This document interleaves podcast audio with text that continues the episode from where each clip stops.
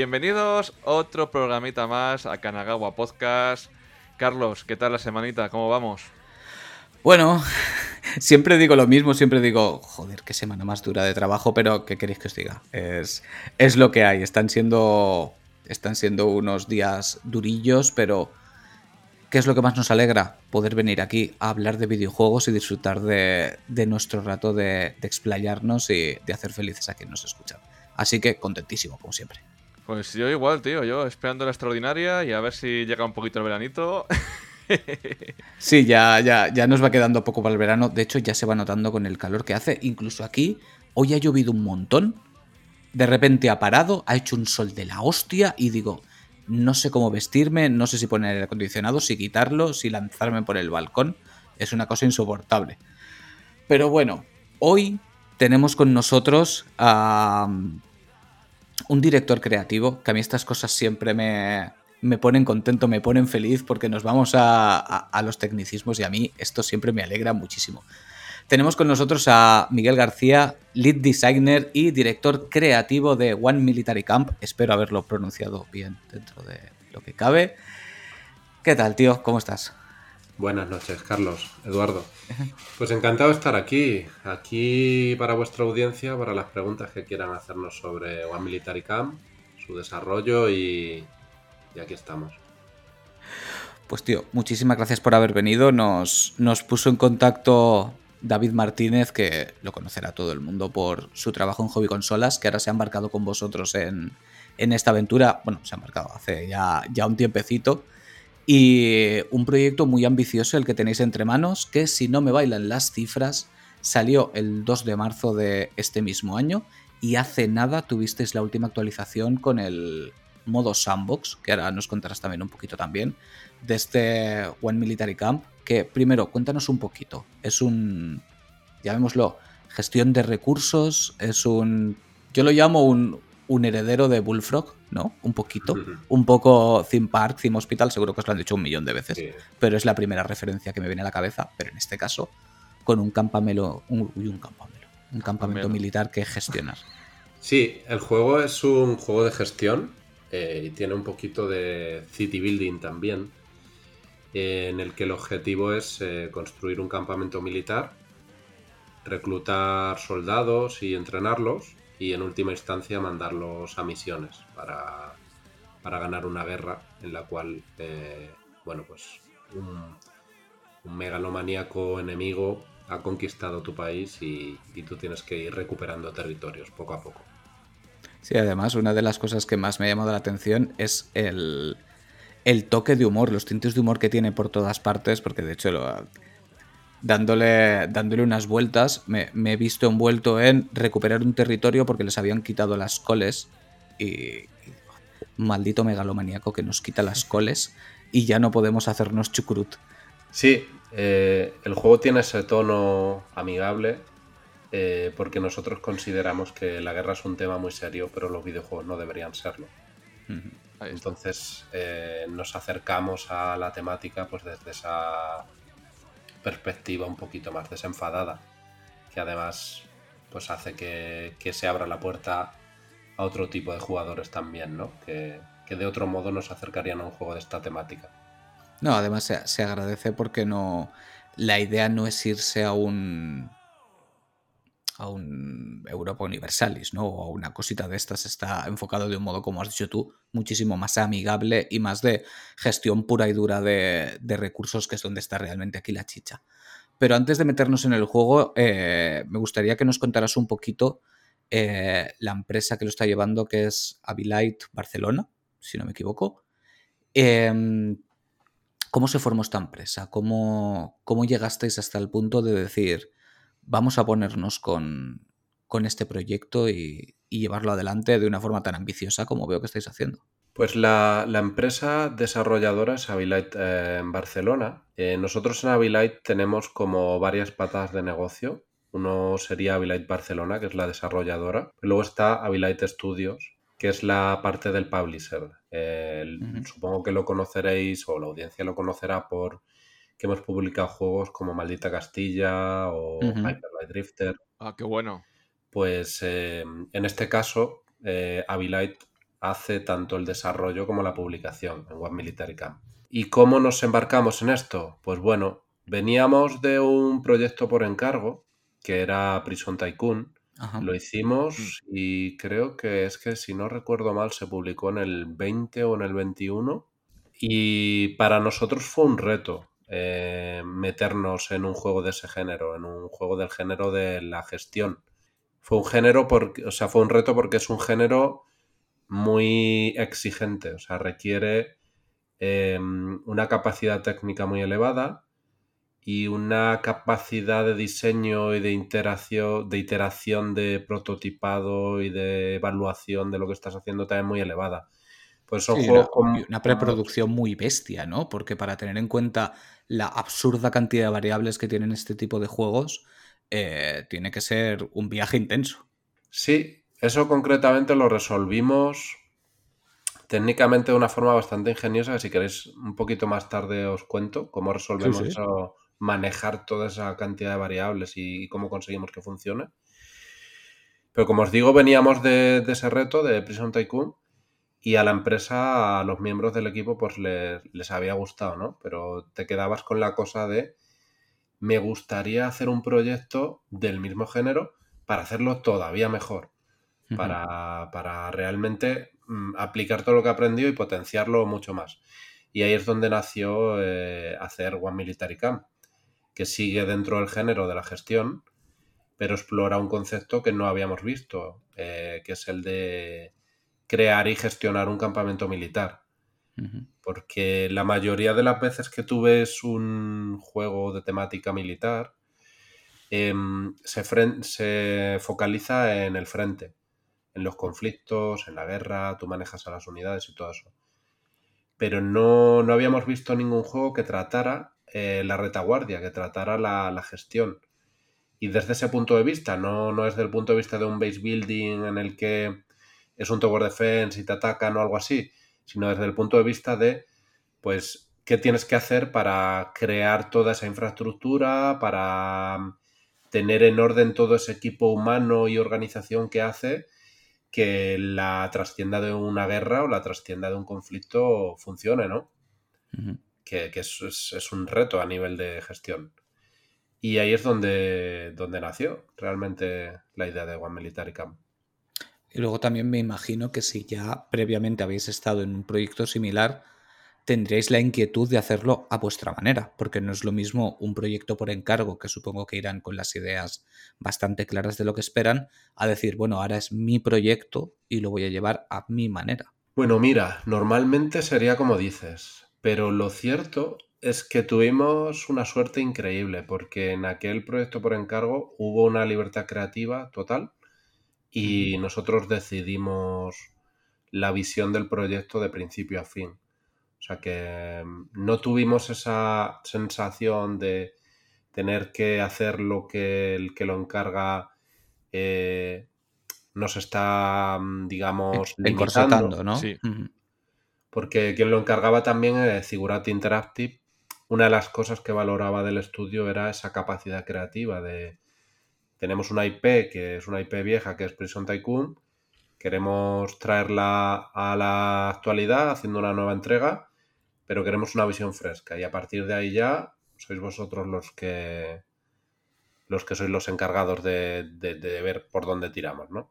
Entonces fue, digamos, un poquito eh, parte de decisión meditada que, que, os gustaba la idea de seguir con ese género y luego también las, las ganas de poderlo potenciar, ¿no? De, de decir, hemos llegado hasta aquí, ahora vamos a intentar llegar un, poquito más y con nuestra visión más, más personal ¿no? de este tipo de juegos. Eso siempre, y, en eso seguiremos, porque, porque ahora hay ganas pues todavía de seguir mejorando a Military Camp y de hacerlo todavía más grande, de hacer la IP todavía más grande.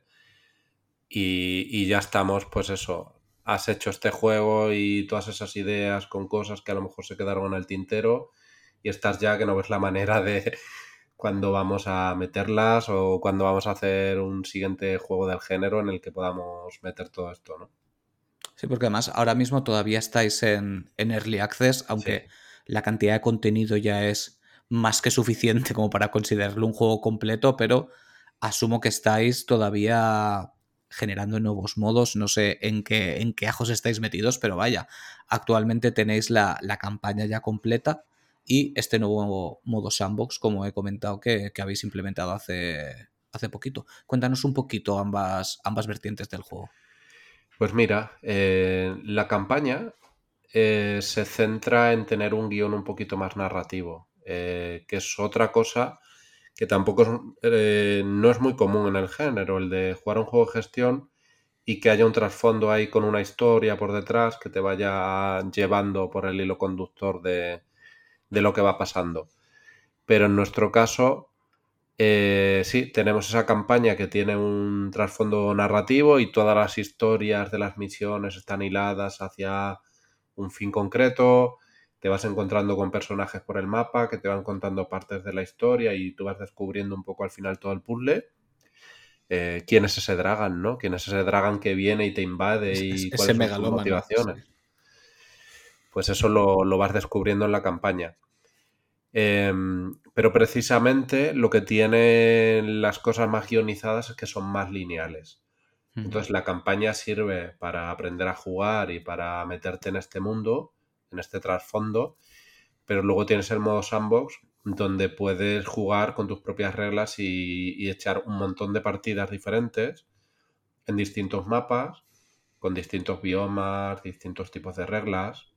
Y ahora mismo, por ejemplo, hay dos modos de juego, que uno es Reconquista, en el que tú tienes que ir haciendo misiones en las que te piden ciertas clases de soldados que son requeridos para completar esas misiones y luego está el modo eh, batalla, que es un poquito más em, táctico, en el que tú tienes que desplegar en el mapa em, squads, unidades eh, formadas por varios soldados y puedes moverlos, elegir a qué squads enemigos atacas y... Un, poco más Warhammer para que nos entendamos. Sí, cada vez que digo Warhammer, Edu sonríe, míralo, qué contento se pone enseguida. Sí, lo, estaba pensando y digo, joder, no, pues mola, mola un juego de Warhammer así. Y además me gusta mucho el tema de que tengas historia, porque muchas veces yo cuando he jugado a juegos de ese estilo me siento perdido y sí que necesito un hilo conductor de, ir descubriendo cosas que pasan para luego llegar al, modo sandbox, ¿sabes? Para decir, mira, ya he aprendido las cosas y yo es un punto muy a favor, ¿eh? Y tengo que decir de, de ese modo campaña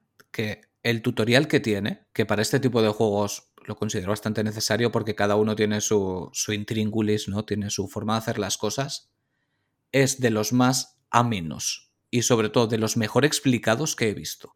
Porque, ya digo, en este tipo de juegos los tutoriales tienden a ser, primero, tediosos y luego dices, me voy a volver loco para hacer las cosas que quiero hacer con este juego y dentro de 10 minutos se me ha olvidado dónde está cada cosa que ya te lo comentado antes fuera de micro, creo que la, interfaz de usuario que tenéis es muy, muy amigable, muy vistosa y sobre todo muy sencilla de usar a pesar de la barbaridad de opciones que tenéis, porque os habéis quedado a gusto con todo lo que le habéis metido.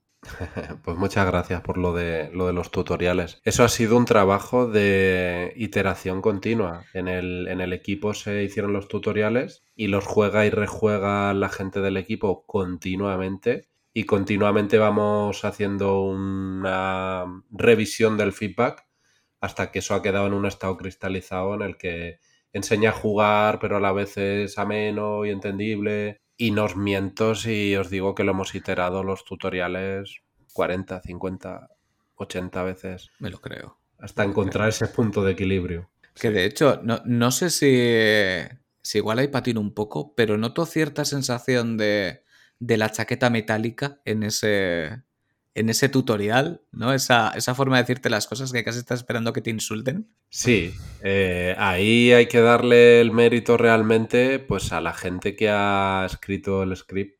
Tenemos a, inicialmente a Jorge y luego la mano de, David, que lo mencionaste, lo mencionaste antes, David y Alejandro. Y ellos han sido muy conscientes de, de meter ese tono porque conecta también con el, con el espectador, ¿no? Conecta con la audiencia y ya te pones ese mindset de, esa de familiar. Claro. Sí, sí, es que era un poco sensación de decir, me van a llamar recluta patoso de un momento a otro. ¿Sabes? Me van a decir, empieza a hacer las cosas bien o si no vas a cobrar. Entonces, objetivo cumplido, porque ya te digo, se pondrán contentos cuando lo comentemos con David y, y Alejandro, porque era, era el objetivo realmente. Yo diría que casi lo esperas, que tenga ese tono. Y en los diseños también habéis metido unos cuantos guiños interesantes, ¿eh? A un montón de películas del género. Sí, al final eh, somos frikis, igual que vosotros, igual que, que cualquiera, ¿no? Y Eso muchas veces se olvida, ¿eh? Porque está la, como la figura de los desarrolladores, como si fueran gente con camisas de cuadros encerrados en una habitación llena de humo y, y no dejan de ser exactamente como nosotros y como cualquier otro. Bueno, yo también estoy metido en esos ajos, ¿no? Pero, pero no dejamos de ser todos unos fricazos del copón y claro, todo este tipo de cosas nos gustan y ese tipo de cine y ese tipo de humor y ese tipo de, de, de acidez sin llevarla demasiado al extremo porque también está enfocado un poquito a, a todos los públicos. sí. Sí. Yo cuando veo eso, digo, aquí hay cariño, aquí hay, aquí hay chicha. Eso es lo más importante. Pues muchas gracias. Se agradece, se agradece que, que lo vea la gente realmente, ese tipo de, de cariño. Sí, porque normalmente este tipo de juegos son, son muy prefabricados. Y yo, mi sensación, normalmente cuando veo un Early Access, los suelo ver generalmente más fríos. Dices, te lo estoy mostrando para que tú me vayas guiando y me vayas diciendo qué es lo que esperas de mí como juego. Y si yo te tengo que decir a ti lo que espero de tu juego, ya no me estás mostrando lo que tú quieres. Esa es mi sensación. Y, y, con este juego desde un principio ves una imagen muy definida, muy clara, que demuestra muy bien lo que quiere hacer y poco a poco te va introduciendo en él. No es un cuéntame, es un esto es lo que tengo que contarte. Y si te gusta y lo disfrutas, entra. Sí, eh, el early hace realmente de la forma que nosotros lo hemos usado, porque también venimos de una beta privada y venimos de haber hecho una demo en el Steam Fest. Es un poco más eh, ver qué cosas se nos han escapado para poder eh, acabar de atarlas y que todo esté bien. Y validación un poco de que lo que estás haciendo esté eh, dando en lo que el equipo de diseño presupone. Porque uh -huh. tú, tú tienes en tu cabeza una idea de el jugador va a sentir esto y haces una prueba con un focus group y haces una prueba con el estudio y tal, pero nunca sabes si eso uh -huh. es así hasta que no se lo das a miles de personas. Correcto. Cuando sí. se lo das a miles de personas, pues hay alguna gente que te dice, esta parte está muy difícil. Y tú dices, vale, pues si me están diciendo mucha gente que esta parte está muy difícil, estará muy difícil porque nosotros llevamos mucho tiempo jugando y realmente ya hemos perdido la, la visión de si algo es fácil o difícil, ¿no? Mm. Y escuchar a ese usuario es lo que nos aporta mucho valor. Sí, eso es lo que, lo que yo llamo en, en mi trabajo el tengo la mirada podrida. Yo, yo, siempre digo eso, cuando he estado muchísimo tiempo con, con, un proyecto, llega un punto en el que dices, ya no sé si lo estoy viendo con, con la mirada limpia o no. Y ya claro. necesitas ese feedback externo porque sí. tú coges, coges vicios al final. Totalmente. No te los puedes sacar y dices, es que ya es necesaria otra perspectiva. Y como bien dices, eh, con simplemente un grupo no es, no es suficiente, es necesario muchísima más gente que te den claro. un feedback general. Especialmente en el género, porque hay otros juegos que son más de, bueno, si está en la historia, está en la historia, o, o, estos son los niveles y tal. Pero en el género de la gestión, en el que cada usuario puede jugar de una forma, es que... Y que es un género que suelen ser jugadores hardcore. Normalmente sí. el que le gusta este género no suelen haber muchas medias tintas. Suele ser gente que, que, que, son muy apasionados con ese tipo de juegos. Sí, y luego está el público del Early Access, que claro, el público del Early Access es el hardcore de lo hardcore. Sí, sí, sí totalmente. Sí, que ya directamente huelen la sangre y dicen, vamos a ver qué tienen que contarnos estos. sí. Y hay que tener cuidado con eso, ¿eh? porque yo he, he visto algunos post-mortem interesantes alguno, por ejemplo, el de Subnautica o Nuclear sí. Y decían, estuvimos muchísimo tiempo en Early Access y todo el mundo nos decía, es muy fácil, es muy fácil, es muy fácil. Le fueron subiendo el nivel de dificultad a determinadas cosas, porque la gente que tienes evaluando el Early Access es eh, un nicho del nicho, o sea, de los hardcore lo más. Y luego cuando sales al público general, resulta que el juego es muy, muy difícil. Sí. Entonces, bueno, hay que también eh, saber el feedback, calibrarlo. Y, luego te llega el gracioso que te dice, es el Dark Souls de los juegos de gestión. Dios, no, por ya, favor. ya, no. ya ha llegado el de siempre.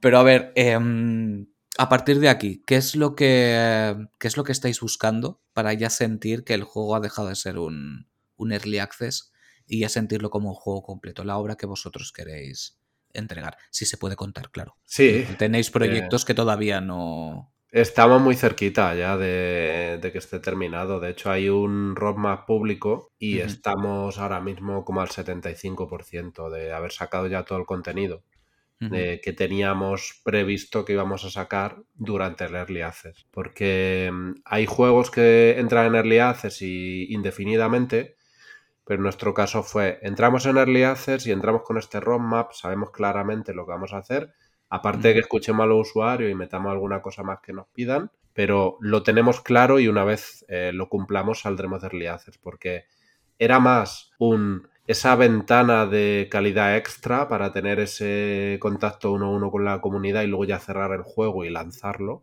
que nunca lo, lo, lo lanzar 100% un juego de este tipo, porque al final siempre le vas a dar soporte, ¿no? Pero era más tomarse el Early Access de esa forma que, que como lo hacen otros juegos de entrar y, indefinidamente. Entonces sí, estamos muy cerca. Nos falta ahora mismo en el horizonte, por ejemplo, temas de accesibilidad, de customización, eh, añadir algunos biomas adicionales y luego en un futuro eh, llegará también un multiplayer. Pero esa parte es, eh, es posterior. Que ahí es donde habrá también mucha chicha porque estamos en la época de los multis. Las cosas como son. Yo todavía soy igual que Edu, vieja escuela de, de jugar. Yo, porque soy, no sé, así de rancio o de viejo, pero, pero hoy día parece que si no tienes un multi, ¿no? Para jugar con todo el mundo, no acaba de estar el juego completamente redondo. Supongo que, que lo asumís. Sí, al final es intentar dar eh, a todos los usuarios un poco lo que van buscando en el producto. Tú puedes jugar al juego 200 horas fácilmente, 300, sin agotar el contenido, con todos los modos de juego que tiene y todo eso, pero puedes llegar a pensar que necesitas o, o que te gusta compartir la experiencia con, con, un amigo, ¿no? Retarte con él Sí. y decir, pues, a ver quién de los dos, después de estas 200 o 300 horas, eh, construye mejor su campamento y a ver qué va a desplegar en el mapa que vaya a ser mejor que lo mío, ¿no? Mm, Sí. Claro, y más si estás diciendo que tenéis este modo que vamos a llamar modo Warhammer, ¿no? De, de combate de ejércitos. Eh, joder, qué mejor que con un amigo, ¿no? Para decir, Claro. a ver cuál de los dos ha sabido gestionar mejor su campamento para poder afrontar esta guerra. Claro, Sí. sí. Que además tiene que tener su aquel, ¿no? Porque primero te lo tendrás que crear todo y luego vendrá el enfrentamiento. ¿O cómo lo tenéis planteado? Sí, realmente si tú juegas al modo batalla ahora mismo, puedes ver una idea de cómo será un futuro multiplayer, porque eh, en lugar de ser una IA, pues será un humano en el otro lado, ¿no? Con su, con su base y, y tú tienes que construir la base, reclutar a tus soldados, irlos entrenando, ir desplegando en, el- en los territorios adyacentes squads. Donde tú despliegues un squad, tendrás control de ese territorio y los territorios tienen cosas como proveedores de recursos a los que comprar recursos con precios más baratos, pueblos de los cuales adquirir eh, fuente de ingreso, ponerle impuestos y todo eso. Entonces un poco es más frenético ese modo, el modo batalla, porque es un poco la carrera por gestionar bien tu campamento para poder desplegar lo antes posible en el mapa y, y conquistar para que cuanto más territorio tengo, más dinero tengo a su vez, recurrentemente de ingreso, y eso lo voy invirtiendo otra vez en contratar más gente, ampliar el campamento y... Suena a Bueno. pique de horas, ¿eh? Suena a, a horas bien hechas. Sí, sí, sí. Y supongo que será como en el, como en el modo campaña, que realmente tú cuando conquistas un territorio sabes que hay cosas, pero no sabes que hay, ¿no? En el del modo batalla eh, sí que está visible. Bueno, aparece, bloque- aparece oscurecido, digamos. No sabes si es un proveedor de una cosa o de otra hasta que lo, hasta que lo conquistas, sí. Puedes intuir lo que es un pueblo y lo que es un proveedor, eso sí podrías hacerlo. Sí, pero no sabes exactamente el recurso del que vas a disponer sí, al, correcto. al conquistar ese territorio. La, buena niebla de guerra. sí. Y eh, cuéntame, de, de, todo lo que lleváis hasta el momento, ¿de qué, ¿de qué sientes que os sentís más orgullosos vosotros, o tú en particular si quieres? Porque con toda la mandanga que hay, siempre hay alguna parte que o porque se enquiste o porque sea especialmente compleja de llevar a cabo o porque simplemente ha sido muy satisfactoria al, terminar. Pues mira, me siento orgulloso si tengo que decir tres cosas. Eh, por ejemplo, diría tres.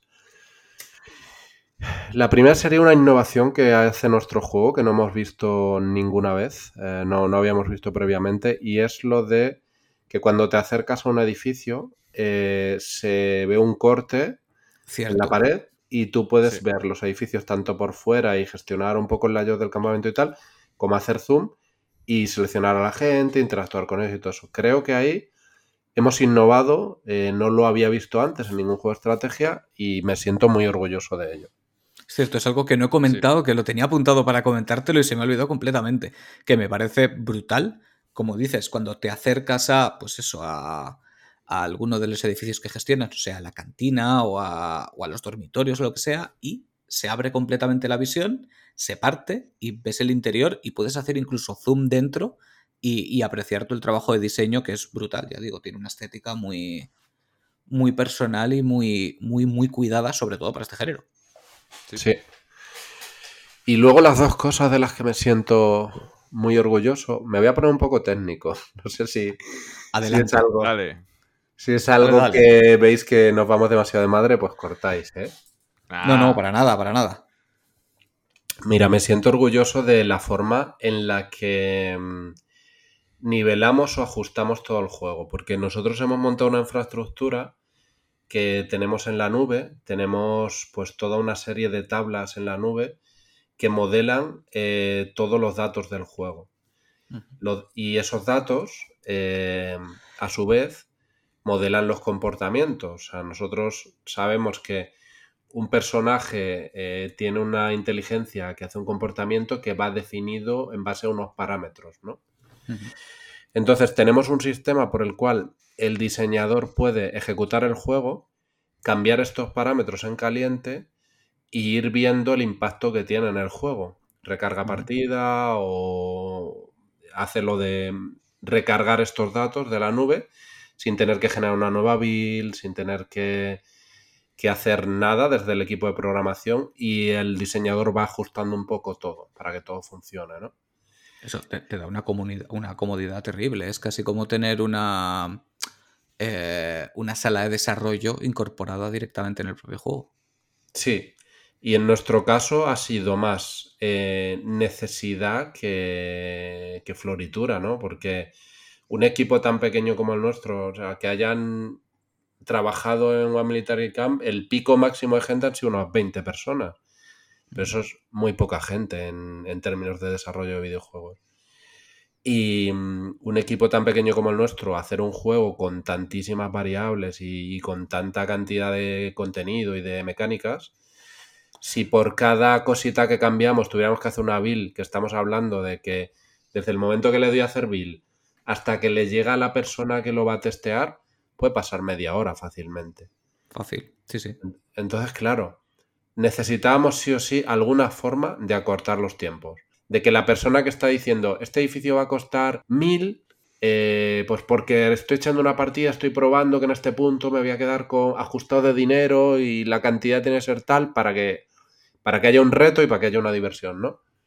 Esa persona no puede vivir de que cada cambio que requiere es media hora. Sí, como digo, es prácticamente como si cada uno tuviera su dev kit y lo fuera, lo fuera improvisando sobre la marcha según las necesidades que tuviera. Que de hecho eso para vuestro equipo de QA tuvo que ser, vamos, yo estaría sonriendo oreja a oreja si pudiera hacer todas esas cosas mientras estoy probando. Claro, y además el, equipo de QA eh, que tiene acceso a todo esto, además de estar testeando, pues están viendo los parámetros, están viendo es que en tal sitio falla porque tal parámetro pues tiene una errata y tiene un número que no debería o lo que sea, ¿no? Y eso pues facilita mucho las cosas. Y tanto, y tanto. Mira, en ese sentido, entre lo que me has contado fuera de micros de vuestro equipo de QA y lo que me estás diciendo ahora, por, por favor, desarrolladores del mundo, amad a vuestros QAs. Por favor, hacedlo. sufren mucho, pero son seres humanos. Darles cariño. No, es que, joder, lo siento, siempre barro para casa, pero es que es, eh, como comentábamos, un, un trabajo muy poco, muy poco valorado para lo que implica porque siempre es como si algo falla es culpa del QA y si todo funciona es gracias a los desarrolladores. Entonces te quedas un poquito como, como en tierra de nadie, ¿no? Y, todo lo que sea facilitarles el trabajo y, que puedan seguir dando feedback y, empujando, pues joder. Yo personalmente, tengo que decirlo, lo, agradezco un huevo. Sí, sí.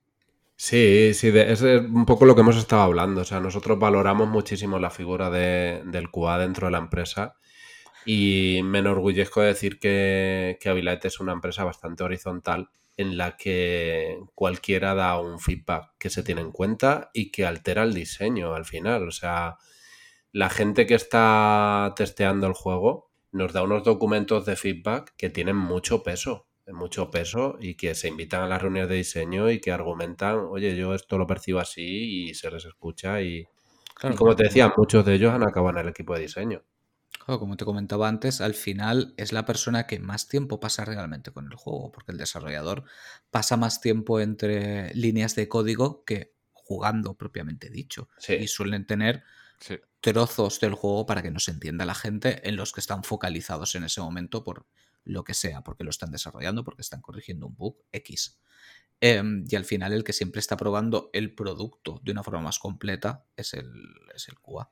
Totalmente, es... totalmente. Si es que a nosotros ha habido casos de estar cerrando una feature y estar ya a punto de tener que lanzarlo o lo que sea y decir eh, que lo pruebe todo el equipo y que nos den un reporte de cómo lo ven de dificultad o de cómo ven esta parte o esta otra y de lo que te dicen, pues tú ajustas y tal, porque no puedes probarlo tú. O sea, tú no tienes 30 horas para probar porque estás desarrollando la feature.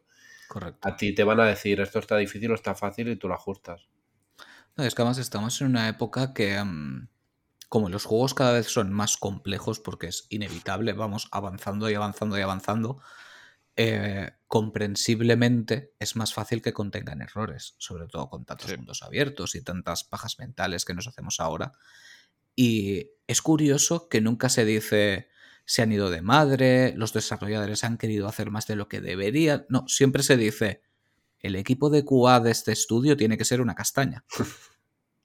Siempre van por ahí y a mí es una cosa que personalmente me toca la fibra, porque digo, vamos a ver, no soy conscientes que muchas veces se les dice, no, no, somos conscientes de estos, pero tenemos que salir.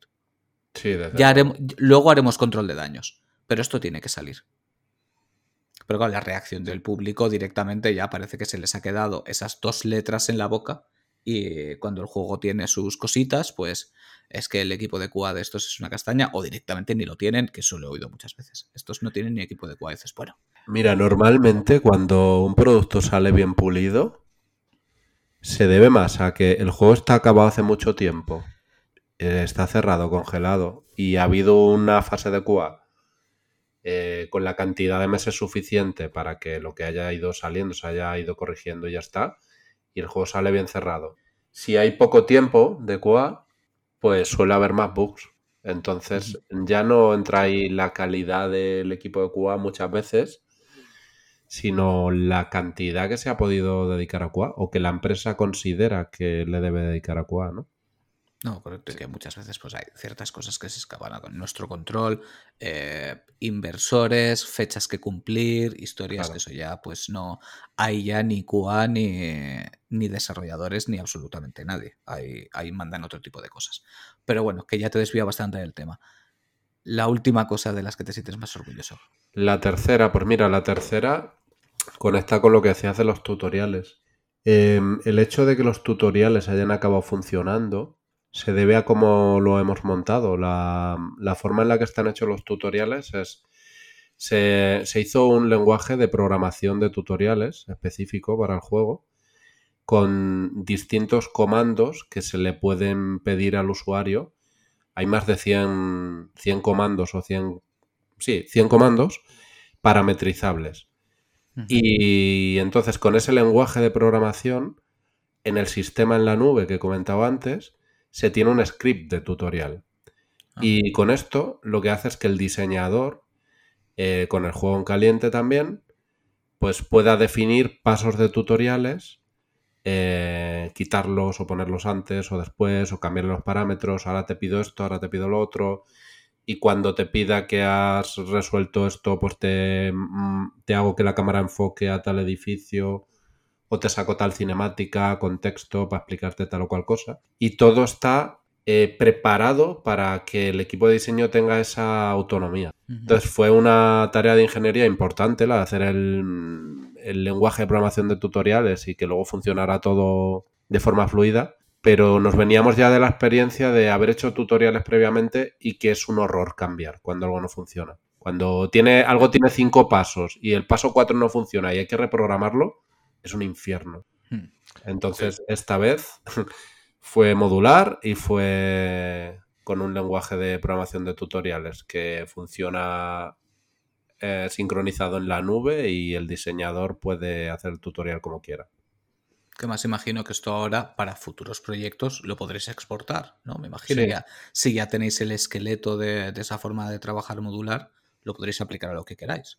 Sí, sí, además que es súper cómodo. Una vez que nosotros nos, al final ya funcionó técnicamente, le pillamos el hilo y era como, eh, nos jugamos el tutorial, que el paso 25 nos chirría, lo quitamos, lo cambiamos, mm, y lo probaba todo el equipo, el tutorial, lo probaba todo el equipo y matas con el paso 15. Pues, ¿qué es? La cantidad de lo que te estamos pidiendo es demasiado alta o resulta que lo que te estamos pidiendo requieres una cosa antes, que tendrías que haber hecho un paso previo, pues añado un paso. Sí, no, claro, porque además está muy, muy teatralizado, por así decirlo, y tiene, no sé si llamarlo en este caso, un diseño de niveles eh, muy bien planteado, porque sí que se nota ese trabajo de esto te va a llevar a lo siguiente y esto te va a llevar a lo siguiente y esto te va a llevar a lo siguiente y ya saben previamente la cantidad de dinero que vas a disponer, en qué te lo puedes haber gastado, em, te van pidiendo, pues ahora necesitas a alguien de infantería, ahora necesitas a alguien de tal. Y cuando vas dos pasos por delante, justo tienes una misión que requiere exactamente la cantidad de soldados que te han pedido que, generes. Entonces se produce ese, ese baile que te da sensación de... Em, de progreso, ¿no? Y de que justo tienes las cosas que dices, anda, mira, perfecto, necesitan esto que es justo lo que acabo de hacer. Y, y tienes esa sensación de que crees que has sabido jugar bien tus cartas, pero está perfectísimamente planeado, claro. Sí, es, que ya te digo, esa fluidez solo la consigues con iteración. De haber eh, cambiado mil veces para conseguir llegar a ese equilibrio, de eso perfecto que hace que el flow de juego sea muy bueno. Y la única forma de conseguir eh, ese flow bueno es tener una capacidad de iterar muy rápido, muy rápido. y, y, por eso es por lo que realmente me siento orgulloso porque los tutoriales han quedado bien. pero ha sido gracias a que hemos planteado esta forma de trabajar con ello pues si no hubiera sido impensable conseguir ese resultado. Sí, además es la parte más importante de un videojuego. ¿Cuánta gente se acuerda del tutorial de Driver? Correcto.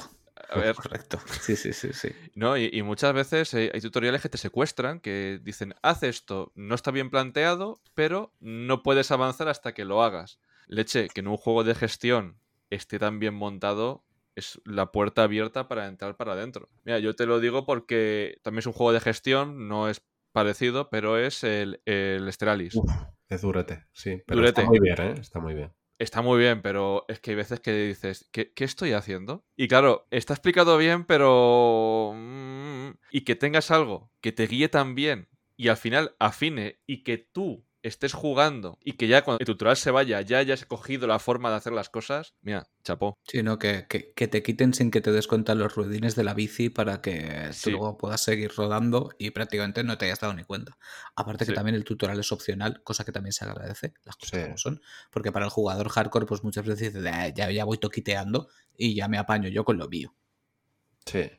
Sí, además que mira, lo del tutorial eh, yo no lo llamaría solo lo del tutorial, sino un poco la accesibilidad del juego, el, cómo te deja jugarlo. eh, es uno de los pilares principales del desarrollo de vamos a hacer un juego de gestión, pero queremos que entrar en él sea agradable y que además eh, cualquiera pueda meterse, porque una de las cosas de las que flaquean la mayoría de los juegos de gestión es la barrera de entrada. Nosotros desde el principio siempre el, la seña de identidad de juegos de gestión de Abilite es que la barrera de entrada sea suave, o sea, que sea divertido, que tú entras ahí a, jugar y a divertirte. y, estuvo muy meditado el, que eso fuera así. No, yo digo, es una curva de aprendizaje muy cómoda, las cosas como son, va subiendo muy paulatinamente y además te, te sabe meter muy bien en, en su terreno y te sabe dejar tocar lo justo para que tú tengas esa sensación de progreso cuando realmente estás haciendo las cosas más, más básicas para, asentar bien esas bases, ¿no? Está, como digo, igual soy muy insistente con este tema, pero es que los tutoriales son unas cosas que, como no estén bien hechos, son capaces de sacarte del juego y decir, mira, yo no, lo veo, ¿sabes? Esto no lo veo, no me convence. Hay que meter aquí el dedo porque mucha gente cuando solamente mientas este tipo de juegos se asusta. Claro. Se asusta porque tiene recuerdos de Vietnam. Entonces es un punto que hay que remarcar bien de decir, joder, pues me apetece, el juego va a entrar bien. Desde luego es una buena parte de entrada y una manera de sentiros orgullosos y sobre todo me ha gustado mucho saber eh, todo este tema vuestro modular porque, joder, espero que lo escuche mucha gente y que tomen ejemplo porque sobre todo de cara a, a los técnicos al final, a los desarrolladores, a los QA, a todo el equipo, cuantas más facilidades les des para poder avanzar de la forma más cómoda mejor, porque como bien has dicho, cada vez que tienes que montar una build es un suicidio y se te quitan hasta las ganas, que es el momento que dices, bueno, mira, me salgo a tomarme un café y ya si eso me avisas cuando esté. Desde luego. Y, pierdes ese momento de estar en la zona, por así decirlo, de, de eso precisamente, de estar metido, te cortan y ya tienes que volver a empezar de cero que al final, si quieres ser competitivo, no hay más remedio, porque mira, nosotros somos una empresa pequeña, como he dicho, y somos totalmente tool oriented. La mayoría de las cosas que podamos hacer con una herramienta que creemos para que eso potencie a la persona, pues hay que, hay que optar por ese enfoque, porque tú, teniendo las herramientas adecuadas, puedes hacer mucho, pero si no es fuerza bruta. Eh, y siempre me llama la atención casos que he escuchado por de gente que trabaja en Rockstar o en otras empresas de este tipo y que de la forma en la que funcionan es a fuerza bruta, o sea, tirando dinero y tirando gente a hacer una tarea que es muy tediosa y muy espartana, como montar las escenas en 3D Studio directamente, las escenas del mundo en 3D Studio directamente con un ordenador enorme y si peta de vez en cuando, pues ha petado. Estás un día sin trabajar y ya está. En un TXT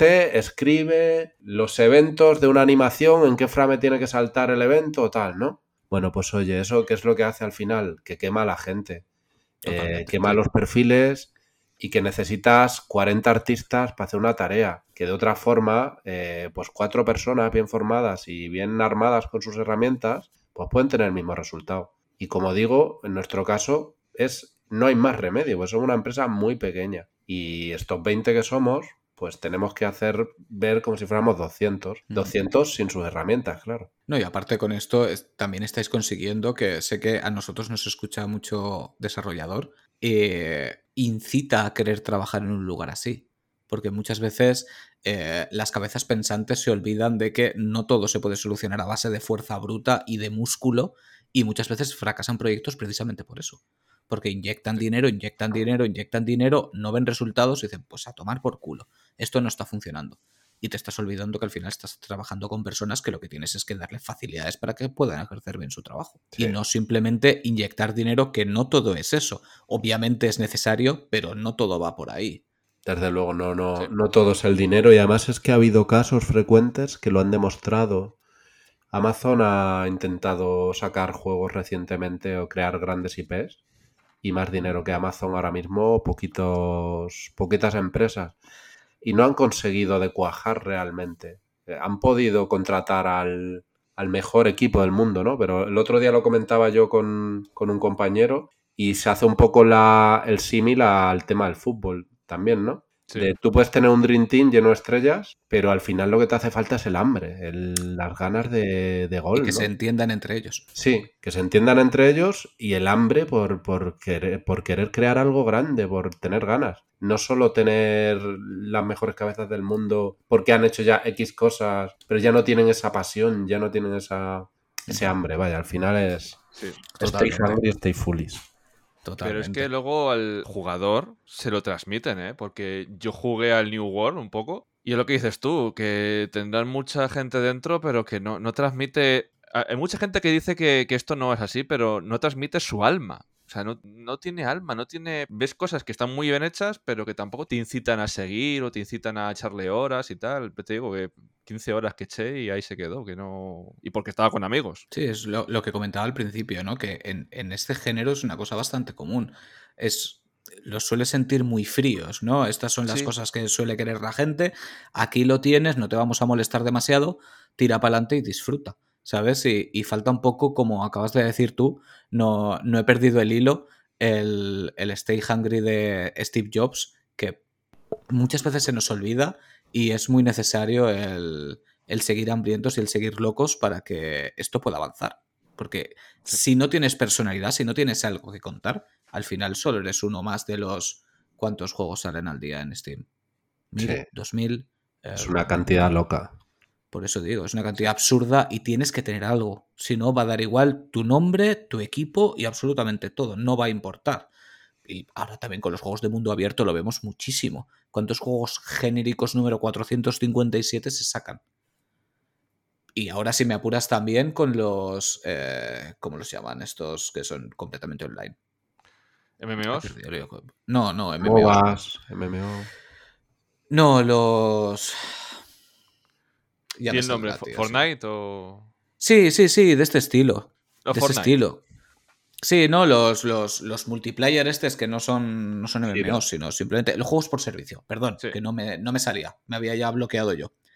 Em, ¿Cuántos hemos visto en las últimas presentaciones? De... nuevo juego genérico. Tómalo, esto con toques de Splatoon, este lo tienes con toques de Destiny, este lo tienes con toques de Bioshock y vamos sacando qué es lo que se vende ahora. Eh, es todo lo mismo. Son skins dentro de, dentro de un género y no tiene personalidad. Y yo sí, si tendría que destacar algo para animar a la gente a jugar a este One Military Camp es la personalidad que tiene. Me parece una personalidad muy definida, muy potente, muy interesante y sobre todo lo que digo, muy amigable la entrada, que quizá el que es más hardcore, pues igual dicen, eh, me estás diciendo que es demasiado bonito entras con mucha, con mucha comodidad y joder, se agradece muchísimo, se agradece muchísimo. Y sentir que en él han trabajado personas y no han hecho otra vez el clac clac y saquemos uno más. espero que coincidas con... Por supuesto. Con, estos pensamientos en... Por supuesto, sí. Eh, al final nosotros nos dejamos... Es que realmente nos dejamos la vida por nuestra pasión. Nuestra pasión es crear juegos y estamos todo el día pensando cómo podemos hacerlo mejor. Eh, yo tengo documentos y documentos y documentos de compañeros con feedback, ideas y, y al final es esa pasión compartida por lo que haces que te lleva a conseguir algo increíble. Y por supuesto yo animo a que prueben One Military Camp. Es un juego que innova en el género. Eh, innova en la temática, porque la mayoría de juegos militares eh, son dramáticos y en nuestro caso es un juego amigable. Los de la guerra, una vez más. Divertido. sí. Sí. Y, y, otros juegos pues se centran muchísimo más en el frente y todo eso y en nuestro caso pues innovamos porque es un juego eh, que cubre una parte no vista de la guerra, que es la retaguardia. Y está bien que lo haga, ¿eh? Sí, sí, sí, sí. No, y además lo que digo, eh, me gusta destacar la atención al detalle que incluso se ve. Vosotros no lo estáis viendo porque estamos con la videollamada, pero incluso en el merchandising, que llevas una camiseta del, videojuego, joder, sí, a mí son cosas que me llaman la atención, ¿vale? El, el, tenerlo todo tan cuidadito. Esa camiseta con el rollito militar, con, las, con los galones y todo esto, joder, eso lo hace cuando tienes, cuando tienes cariño. Si no, sacas una camiseta negra con el pam ahí puesto y, Bueno, y- y a tirar. No sé si lo habéis visto eh, vosotros, pero recientemente hicimos un encuentro. Somos una empresa que trabaja en remoto. Entonces, la mayoría de nosotros estamos pues, en distintos puntos de España y no nos vemos muy a menudo. Entonces, eh, recientemente hicimos un encuentro de pues eh, vernos físicamente, que es algo que hacemos periódicamente. Hicimos un Muy cosplay, importante.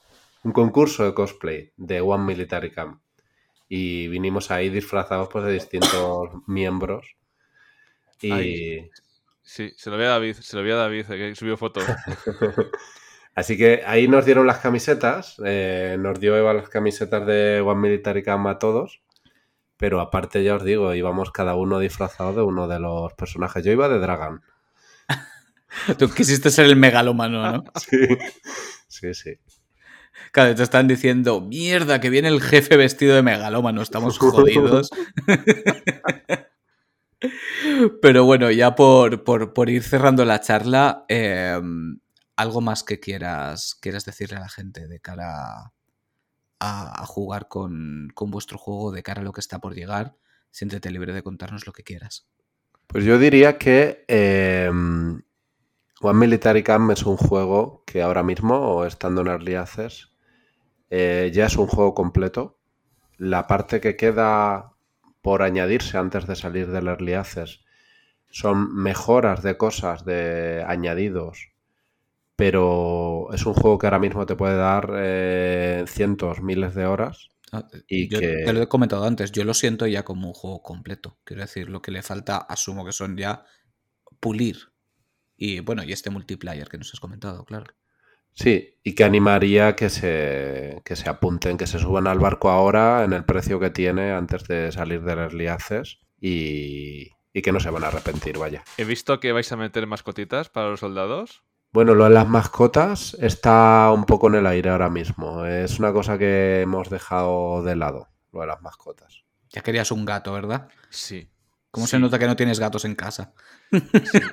Intento coger a los de la calle, pero no se dejan. Llegará en un futuro, pero de momento lo hemos. Esa parte concreta la hemos pausado. Bueno, por, por falta de contenido, desde luego no es, pero como bien has comentado, tienes contenido para horas, para aburrir. Y eh, ya simplemente con la campaña, que es. Yo por defecto juego las campañas de todos los juegos, como no soy persona de multis. Y simplemente con eso ya es 100% satisfactorio. Y luego ya a partir de ahí, con el modo sandbox que acabas de incluir, tienes hasta que te aburras. Básicamente, haz lo que te dé la gana. Aquí tienes el terreno, disfrútalo. Sí. Y bueno, vamos a ir dejándolo por aquí. De verdad, Miguel, ha sido un verdadero placer que, que estuvieras por aquí. Dale las gracias a David por, por ponerse en contacto con nosotros, porque ha, sido una pasada y descubrir vuestro juego que no lo conocía. Sí que lo había leído alguna vez, pero no, no había tenido la oportunidad de profundizar en él. Y la verdad es que me lo he pasado súper bien, sin ser un género, como he dicho, que, que sea de mis preferidos. Me ha atrapado y, y eso dice mucho para cuando alguien no, no es lo suyo y, y van a seguir pasando horas, desde luego, dentro de, de ese campamento y seguir esperando que me llamen recluta patoso. Las cosas como son. Pues el placer es mío. Muchísimas gracias por, por haber estado aquí este ratito y encantado. ¿eh? Ha sido una charla muy agradable para mí y muchas gracias. Y, y como os descuidéis, a lo mejor os llamo y os digo, oye, si se trabaja tan bien ahí, igual tenéis un hueco. No sé. Sí, Bueno, bueno, pues la puerta está ahí, así que Pues nada, chicos, un placer, de verdad, Miguel. El juego me ha encantado, me ha encantado todo lo que has explicado de él. Es un género que tiene que estar ahí. Es un género, por siempre nos centramos en mundos abiertos, en AAA y tal. Y es un género, como pues, la aventura gráfica, los juegos de gestión, que está en nuestro ADN de jugador. Y qué mejor que vuelvan con este estilo y también cuidados y con esta personalidad. Hay unas ganas enormes de que salga ya de Early Access y tengáis todo completo para poder darle. prontito. Y de verdad que enhorabuena y muchísimas gracias por venir, ¿eh? Muchas gracias, Edu. Y a todos vosotros, muchísimas gracias por escucharnos como cada semana. Nos vemos dentro de muy poquito. Seguimos teniendo muchas cosas que contar y, y se viene buena mandanga. Así que, Edu, como siempre, di tu frase Milhouse. Señor, sí, señor. La primera parte de la batalla se libra en la cabeza y conocer a tu enemigo es la parte más importante. Hoy hemos descubierto lo que hay detrás de One Military Camp de la mano de nuestro amigo Miguel. Y nada, recordaros que está en Early Access, que podéis acceder a él. Recordaros que os podéis suscribir al podcast, que nos podéis seguir en redes sociales. Y nada, chicos, una semana más, otra guerra menos. Nos vemos la semana que viene. ¡Chao!